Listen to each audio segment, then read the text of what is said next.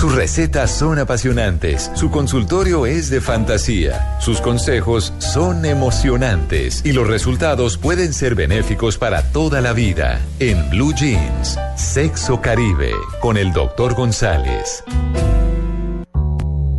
Doctor González, buenos días.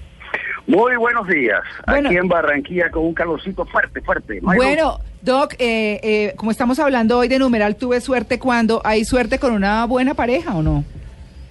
Sí, señor. Después de algunos fracasos en mi vida, estoy con una excelente pareja. A ver. Con Elvira, que le decimos cariñosamente Viri. Y bueno, eso ha sido una cosa de suerte. Claro. De mucha suerte. Bueno, y doctor González, los trastornos del deseo sexual. Uy. ¿Eso es suerte o no? Mire, ese es un tema interesantísimo y bastante frecuente en nuestro medio debido a muchas cosas. Claro. Primero quiero comenzar dif- diferenciando dos cosas. Una cosa es bajo deseo sexual y otra cosa es aversión sexual. Ajá.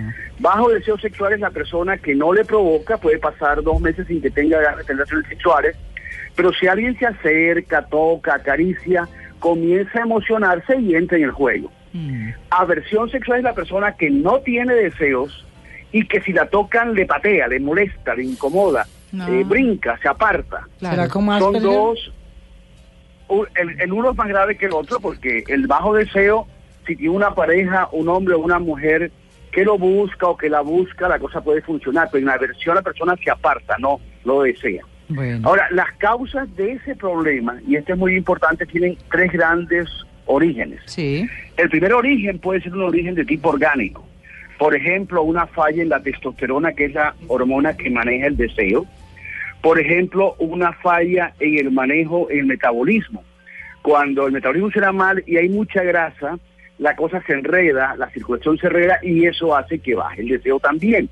También la alimentación. Hay muchos alimentos que en vez de bajar el, el deseo, lo bajan y que pueden hacer que la cosa comience a fallar. El segundo grupo de elementos importantes es la parte mental. La historia de los lo que la persona ha vivido. Por ejemplo, una violación en la infancia, una experiencia traumática en la infancia, una experiencia durante mucho tiempo de un compañero o compañera que fracasa. Por ejemplo, la mujer que está casada con un hombre que eyacula precozmente. Y cada vez que van a la cama, él se viene rápido, entonces ella le va perdiendo como el deseo, dice, ¿para qué comienzo si me voy a quedar empezada? No, pues qué y poco a poco se le va bajando el deseo. Mm. Y la tercera causa, grupo de causas, tiene que ver con emociones negativas como culpa, resentimiento, miedo. Mm. Las mujeres o los hombres que tienen miedo de algo a la sexualidad porque o resentimiento o sensación de culpa. Eh, Es común este hombre que ha tenido un amante y siente que le hizo daño a su esposa y está muy culpable por eso y la culpa hace que se vaya bajando el deseo. Entonces puede haber muchas causas para que no haya deseo sexual.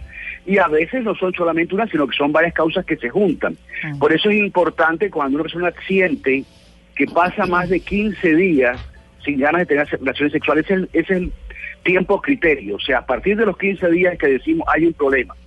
Si la persona pasa más de 15 días sin tener deseos de tener una relación sexual, ya sabemos que hay un problema. Y es importante hacer una historia clínica y una serie de exámenes para ver dónde está el problema y poderlo manejar, porque se puede manejar ese problema, el deseo se puede restituir y eso enriquece mucho la vida de una pareja. Bueno. La pareja en última instancia se basa en cuatro pilares. Amor, respeto, comunicación y placer sexual.